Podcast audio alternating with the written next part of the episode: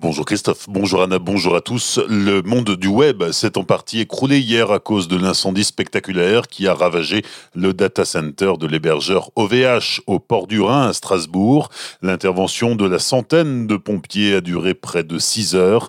Le bâtiment ayant totalement brûlé, de nombreux sites web sont devenus inaccessibles comme ceux de l'Office de tourisme de Colmar, de la brasserie Météor ou encore de l'aéroport de Strasbourg. Des militants anti-GCO hier matin sur le chantier à Kolbsheim. Le groupe d'une vingtaine de personnes était emmené par Michael Kugler, militant de la première heure contre ce projet autoroutier.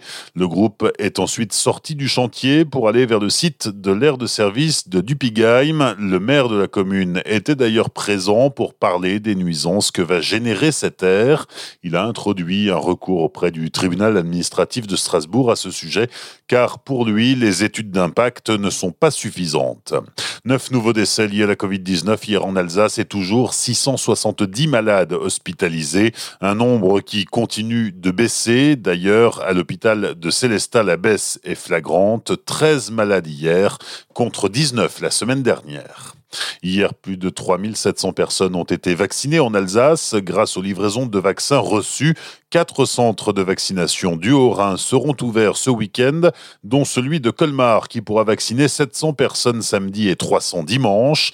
Les réservations peuvent s'effectuer depuis les plateformes santé.fr et doctolib.fr ou par téléphone au 09 70 81 81 61. À Colmar, la piscine Aqualia a enfin pu rouvrir ses lignes au public hier matin, mais cette mesure n'est pas pour tout le monde. Seuls certains publics prioritaires sont cernés. Les précisions de Giovanni Agosta, directeur des sports pour la ville. Nous, on s'est préparé en amont avec tous les travaux qui ont été faits, donc à cette réouverture. Donc tous les mercredis matins de 9h à midi, on parle de public spécifique, euh, sportifs de haut niveau, euh, personnes, on va dire, euh, vulnérables, personnes qui sont dépendantes de la MDPH, qui ont une carte MDPH, les sportifs qui possèdent une carte d'éducateur sportif professionnel. Donc cet ensemble de public peut bénéficier euh, de l'installation. Alors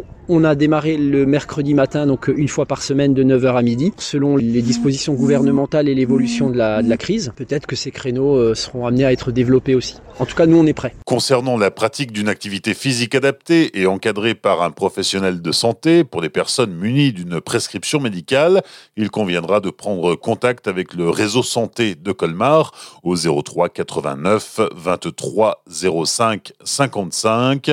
Pour les autres personnes pouvant en bénéficier, il suffit de se présenter à l'entrée de la piscine avec les documents nécessaires. Lancement du passe sport santé à Colmar, la ville qui veut lutter contre la sédentarité de la population par le biais du sport a ouvert plusieurs activités qu'elle prend totalement en charge. Objectif redonner ou donner goût à l'activité physique pour des personnes qui n'en ont pas assez. Hier matin, les premiers participants ont pu rencontrer les éducateurs sportifs. Les précisions de Frédéric Schwab, conseillère municipale déléguée en charge de la promotion sport santé. Il y a une forte demande euh, pour ces activités de gymnastique douce, de reprise d'activité. Donc euh, ben, forcément une grosse satisfaction pour nous que ça ait rencontre du succès. Donc c'est que le démarrage et puis ben, on va essayer de faire que ça perdure, de lancer, euh, que ça soit repris par des associations qu'on puisse proposer une vaste palette d'activités aux gens de la ville de Colmar. En plus de la marche et du renforcement musculaire, un cycle natation sera également proposé, mais seulement lorsque l'accès à la piscine sera possible, donc plutôt vers mai ou juin. Bonne matinée et belle journée sur Azure FM, voici la météo.